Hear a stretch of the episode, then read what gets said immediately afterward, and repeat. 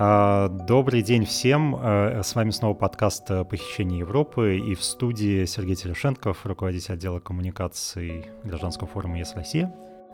И журналистка из Берлина Дарья Сухарчук. Дорогие слушатели, когда мы начали записывать этот подкаст 21 февраля, правительство России еще даже не объявило о признании независимыми самопровозглашенной республики ДНР и ЛНР. Оно сделало это буквально через час после того, как мы вышли из нашей берлинской студии. Тем не менее, мы решили выпустить этот подкаст, поскольку наш сегодняшний гость размышляет о многих очень важных вопросах, в первую очередь европейской политики и отношении европейских политиков к России и шире к постсоветскому пространству. А, да, но тем не менее мы попытаемся говорить в том числе э, и о каких-то общих вещах, э, которые, наверное, не потеряют актуальность, ну, по крайней мере, э, в течение ближайших месяцев, а то и лет. И очень здорово, что с нами согласился поговорить Аркадий Мошес, программный директор Финского института международных отношений из Хельсинки в шоком стало не начало войны.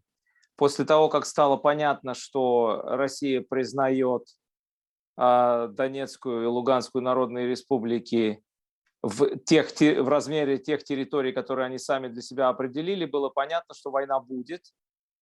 Будет понятно, что будет эскалация, и будет понятно, что э, решения очень нехорошие приняты. Шоком стал э, масштаб агрессии. Потому что, честно говоря, я, мне казалось, что гораздо рациональней было бы, э, признав республики, может быть, попытавшись получить какие-то территориальные превращения для республик, и одновременно переговоры с Западом по целому ряду конкретных озабоченностей в области военной безопасности, которые Россия высказала, таким образом сохранить лицо и сохранить серьезную дипломатическую позицию. Мне казалось, что это гораздо более рационально. Все равно плохо, но рационально. То, что произошло настолько нерационально, что предсказывать этого я не мог. То есть тут, с одной стороны, шок от масштабов происходящего, и он продолжает нарастать, потому что мы видим, что снаряды попадают в детские дома, в садики. То есть война уже пошла э, с таким ожесточением, которого, честно говоря, я до последнего не то чтобы я об этом не задумывался, но признать и принять, что это вот наиболее вероятный сценарий, я не мог. Поэтому шок да, но у меня еще больше шок вызывает нерациональность всего происходящего. Мы видим страшные катастрофические вещи, которые происходят, когда сотни молодых ребят гибнут. Мы видим случаи массового героизма на украинской стороне в особенности, когда люди... То, что представители моего поколения видели только в фильмах, а вашего, наверное, не видели даже в фильмах вот это вот умираю, но не сдаюсь, это экзистенциальная битва. Даже если и удастся что-то захватить, а, украинский народ продолжит сопротивление. Поэтому что конкретно нас ждет? Афганистан, партизанская борьба. Но мы пока не, не можем просто об этом говорить. Пока мы живем в ситуации, когда украинское государство и, что самое главное, украинский народ продолжает сопротивление российская политика очередной раз показывает, что не понимает, что она делает, не понимает основ, на которых построена современная Украина, не понимает, что любое демократическое государство способно к мобилизации и как бы загоняет ситуацию все больше в тупик. Поэтому я не буду рассуждать, что будет потом. А вот просто так э, подавить украинский народ какими угодно репрессиями не получится, потому что для этого потребуется оккупация огромной страны с населением в десятки миллионов человек. Никакой российской армии, да и даже советской армии для такого просто не хватит. Э, Европа, с одной стороны, ну не может Европа сегодня взять и отказаться от российских энергоносителей. У них для этого было 16 лет, они этого не сделали. А, поэтому тем более они не могут это сделать, так сказать, за ночь. Жаль и на самом деле позор абсолютный позор. Мне очень жаль, что госпожа Меркель э, вышла в публичное пространство там, через там, 50-60 часов после начала войны, а не через 5 минут после начала войны. И не попыталась объяснить, что она сделала не так. Потому что она несет за происходящее тоже огромную ответственность. Но, к сожалению, среди современных европейских политиков не принято извиняться за ошибки, как бы и не принято объяснять, что они пытались сделать и что у них пошло не так. И поэтому работа над ошибками раз за разом не проводится. И поэтому потом, знаете, когда-то вот говорили, что э, история повторяется один раз в виде трагедии, второй раз в виде фарса, а теперь говорят, а третий раз для тупых. Вот я боюсь, что Европе придется когда-то все-таки дожить до того, не дай бог, конечно, что для тупых это будет повторено еще раз. Но справедливости ради ничего не закончилось. А, общественное мнение будет формироваться и будет давить на свои правительства через какое-то время. И поэтому я думаю, что удивляться тому, что санкции такие, какими они стали, не надо. Но мне кажется, что это не последнее слово. Но вот вам кажется, вот те сообщения в СМИ, о которых мы слышали, да, вот э, что вот 16 февраля такой вот день X, и вот 16 февраля все произойдет, а, они э, как-то отсрочили реальное вторжение? СМИ, безусловно, влияет. Оно влияет на политиков опосредованно тем, что влияет на избирателей все-таки как ни крути, как, как ни говори о том, что э, все давно сидят в своих соцсетях, а нормальные СМИ не читают, это, это неправда. А когда СМИ оказывают соответствующее влияние на мозги избирателей, то политикам волей-неволей приходится вертеться. И вот это очень здорово, что мы сейчас видим. Такие эффекты бывают не всегда, и, и в случае с украинским конфликтом этого не было практически, потому что на протяжении последних восьми лет – ну, в общем, за исключением каких-то некоторых там моментов и некоторых относительно небольших тем, СМИ оставались безучастными. Эта война была где-то далеко, она была, ну, российско-украинский конфликт, поэтому избиратели это, в общем, тоже не очень волновало. Что касается того, что, что происходит в России и как там принимаются решения, какие эти решения будут, это правда. Никто этого не понимает и понять, наверное, не может, потому что эти решения принимаются в очень узком кругу людей, может быть, вообще одним конкретным человеком. И главное, что на основании какой информации эти решения принимаются, тоже никто понять не может. Ведь эти решения принимались, например, в 2014 году тоже на основе неких каких-то аналитических видеоматериалов, справок. Ведь кто-то же объяснил российскому руководству, что вот это вот Новороссия только и ждет того, чтобы ее освободили что уже цветы для встречи, так сказать, русских танков приготовлены. А получилось, что это, это Новороссия сжалась до размеров, так сказать, половинки, Укра... половинки Луганской и половинки Донецкой области. А если бы промедлили бы с, так сказать, силозадействованием силового потенциала еще в течение нескольких э, там, дней, она бы сжалась бы еще больше. И получилось, что, в общем, а русско, так, так классические как бы русскоязычные области, это тоже один миф, потому что в этих областях есть русскоязычные города и украиноязычное село. Но, тем не менее, у нас всегда считалось, что там Запорожская, Днепропетровская область, это вот прям такие русскоязы... оплот русскоязычные, русскоязычия. Вдруг выяснилось, что эти области ни в какую Россию или Новороссию не хотят, а наоборот выставляют контингенты добровольцев, которые идут воевать. Но я возвращаюсь к тому, что я говорил минуту назад. Ведь эти решения принимались на основе какого, каких-то аналитических материалов, которые в общем, были абсолютно неадекватны тому, что происходило в реальности. Поэтому как принимаются решения сейчас, мы тоже, к сожалению, не знаем. Удивительный, конечно, эффект э, черного ящика какого-то полного и, конечно, пугающего в данной ситуации. Но вот вы начали говорить, кстати, про то, что европейские СМИ здесь влияют на европейского же избирателя, как минимум, да. А вот с вашей точки зрения, э, как наблюдателя, да, как человека, который тоже живет здесь в Европе уже давно, э, вот чего бояться здесь в Европе? Ну, разные люди боятся разного. Знаете, мне кажется, в Европе начали бояться наконец-то большой войны.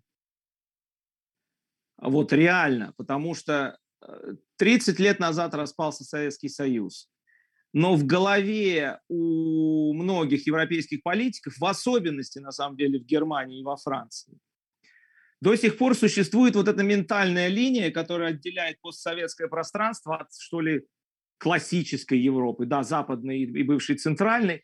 Но вот постсоветское пространство – это что-то у них отдельное.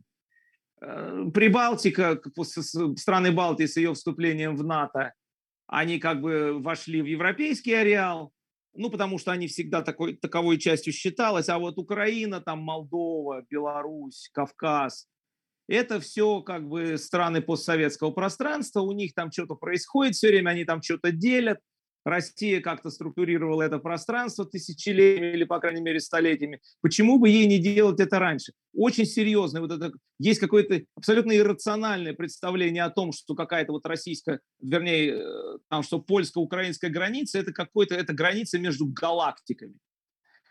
А, в Польше, конечно, такого представления нету, а в Германии есть, и во Франции есть.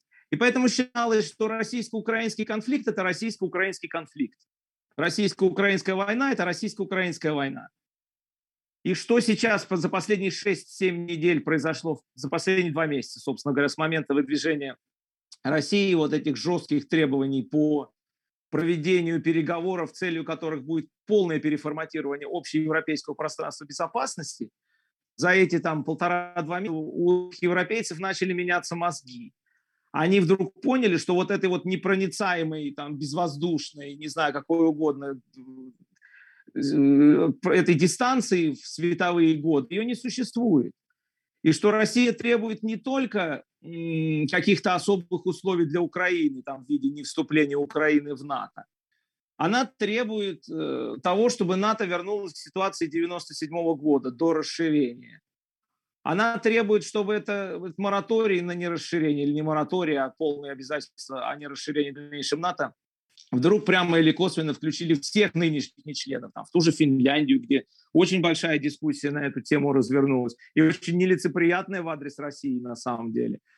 То есть вот это, это на, на наших глазах происходит, я не знаю, как это назвать, отрезвление, э, знакомство с реальностью европейских политиков и европейских обывателей.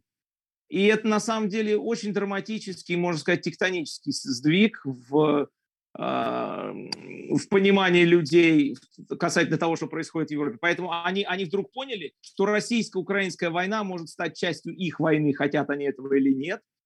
И, соответственно, вдруг Украину, я это предсказывал, надо сказать, можно найти мою работу двухмесячной давности, что Украину вдруг начали воспринимать как часть западного, собственно, западного периметра безопасности, чего еще два месяца назад не было. Это была буферная зона, это было что-то вот там. И вдруг выяснилось, что она по большому счету своя. И ей начали давать деньги, ей начали давать вооружение. Да, вот вообще э, вам, как человеку, который сейчас находится в Финляндии, а, как э, видится вот миссия Финляндии именно вот э, в разрешении этого конфликта? А, я даже не знаю, с чего начать. У меня есть несколько комментариев. То есть, во-первых, надо все-таки сказать, не надо забывать об этом, что эти особые отношения советско-финские и инерционность в течение какого-то времени российско-финские, это были отношения, которые не были выбором Финляндии. Финляндия и Советский Союз вели три войны. И так называемая финляндизация, слово, которое я вообще стараюсь в жизни не использовать, а это был вынужденный статус. Если бы в Финляндии была возможность выбирать, она бы никогда его не выбрала. Но так получилось, что в 1944 году для того, чтобы спасти демократическое устройство страны и на самом деле возможность оставаться интегрированной частью Запада, не будем это забывать, Финляндии пришлось пойти на ограничение своего внешнеполитического суверенитета. А, да, в финской прессе в эти годы принято было писать о Советском Союзе только хорошее. А архипелаг ГУЛАГ не мог быть издан в Финляндии, но он был издан на финском языке в Швеции, его прекрасно можно было читать. Но а, как бы как Финляндия сохраняла все возможности для внутренней демократии и развития сотрудничества с Западом, она вступила в Европейскую ассоциацию свободной торговли, как только у нее появилась эта возможность. И как только Советский Союз рухнул, и опять-таки появилась возможность, она, будучи интегрированной частью Запада, мгновенно вступила фактически в Европейский Союз, не в НАТО, потому что это суверенный выбор Финляндии был не вступать в НАТО, но в Европейский Союз. И потихонечку начала демонтаж вот тех особых отношений. Ну, собственно, экономический кризис в России очень сильно помог, потому что Финляндия очень сильно пострадала экономически от коллапса Советского Союза, когда у вас торговый партнер, на которого у вас приходится 25% торговли, вдруг рушится, вы понимаете, что происходит с вашей экономикой. Урок был на самом деле выучен очень, очень, очень глубоко что а вот не надо, нужно диверсифицировать, что подход все эти годы был прагматичным, он очень серьезно отличался, скажем, от подходов и взглядов на Россию, которые распространены в, в Эстонии и в других странах Балтии. Не паниковали. Они пытались получать э, преимущества и преследовать свои интересы в отношениях с Россией так, как это было возможно. И больше, лучше это получалось на самом деле в конце 90-х годов, когда Афины выступили с инициативой северного измерения в политике Европейского Союза – по мере укрепления путинской системы и путинского режима в России получалось уже, в общем, все хуже. Но, тем не менее, здесь было достаточно и остается достаточное количество политиков, которые как бы считали, что э, лишний раз идти на какие-то жесткие стыки с Россией, с российской дипломатической линией не стоит. Но вот сейчас это начало меняться и здесь, к слову. Здесь десятилетиями натовские дискуссии о НАТО никуда не вела. 20-25% за были, там 55 примерно были против. И вдруг в течение там достаточно короткого по историческим меркам периода времени мы видим, что сейчас уже 43% финнов начали выступать за НАТО. То есть э, вопрос формулируется очень корректно здесь. А поддержите ли вы соответствующее решение правительства? Вот 43% его поддерживают. В Финляндии не нужно проводить референдум по, по закону для того, чтобы вступить в НАТО. Это решение может быть принято на политическом уровне. Но это к слову. Ну вот я, ну, кстати, извините, я немножко вот здесь остановлюсь, а, да, потому что, с одной стороны, премьер-министр Финляндии Санна Марин, э, да, она сказала, что, э, ну вот, во время ее полномочий вряд ли Финляндия вступит в НАТО. Но, с другой стороны, ее полномочия, ну вот, ну, во всяком случае, первого кабинета, да, вот они вот истекают в 2023 году, то есть уже в следующем году. А с другой стороны, Йен Столтенберг, э, генеральный секретарь НАТО, сказал, что, ну, если Россия хочет э, меньше НАТО, она сейчас получит больше НАТО у своих границ, э, исходя из тех действий, которые она сейчас воспринимает. Да, с другой, еще с третьей стороны было заявление Олафа Шольца, канцлера Германии, который во время своего визита э, в Россию сказал, что вопрос расширения НАТО на повестке дня не стоит. И это, я насколько понимаю, вызвало бурю негодования, в том числе и в Финляндии, в том числе и в Финском институте международных отношений, в котором вы работаете, Аркадий. Потому, потому что восприняли слова Шольца не только как э, не только в отношении Украины, но и в отношении Финляндии и Швеции. Я не буду оценивать перспективу вступления Финляндии в НАТО по одной простой причине, что как бы позиция, которую разделяет большинство населения и большинство политического класса, как раз и сводится к тому, что Финляндия должна иметь право вступить в НАТО, что натовская опция находится на столе. Вот шведы для себя это сейчас исключают. Финляндия не сейчас, не какое-то время назад это уже не исключает. Да, за период пребывания власти нынешнего кабинета это не произойдет. Произойдет ли это когда-нибудь, я не знаю. Но вопрос стоит принципиальный. Если Финляндия суверенна, то она должна иметь суверенное право вступить в НАТО. Вот это как раз мы имеем дело с тем, о чем я, о чем я только что говорил. Что вот Шольц, когда он произносил свою фразу, он имел в виду Финляндию, о, сори, простите, Украину. Вот ему даже не приходило в голову, что могут быть другие страны на, так сказать, на, по другую сторону этого раздела э, геополитического, геоисторического, который существует у него в голове, у которых тоже могут быть причины, пожелания и планы вступать, например, э, в НАТО. Это, конечно, нужно, это серьезный просчет господина Шольца. Впредь, мне кажется, ему нужно быть аккуратнее. Но э, Финляндии, безусловно, Финляндия требует, чтобы ее право на независимый суверенный выбор соблюдалось и уважалось всеми, в особенности, конечно, партнерами, и в особенности, может быть, в первую очередь, такими партнерами, как Германия. Вот. А вступит она при этом или не вступит, это отдельный большой вопрос. Это будет связано с позицией Швеции, на самом деле. Все равно, мне кажется, э, не принимать этого внимания не получится. Тут, тут, тут конкретный анализ конкретных военно-политических обстоятельств будет проводиться в другое время. Но если мы продолжим эту, эту еще немножко историю, ведь вот, например, Россия требует по большому счету, чтобы Украина не только не вступала в НАТО, но и свернула военно-политическое сотрудничество серьезное со странами НАТО, там, с Америкой, там, понятно, с Турцией. А вот для Финляндии это тем более невозможно, потому что Финляндия, например, вот буквально недавно подписала, приняла решение о закупке э, большого количества американских истребителей.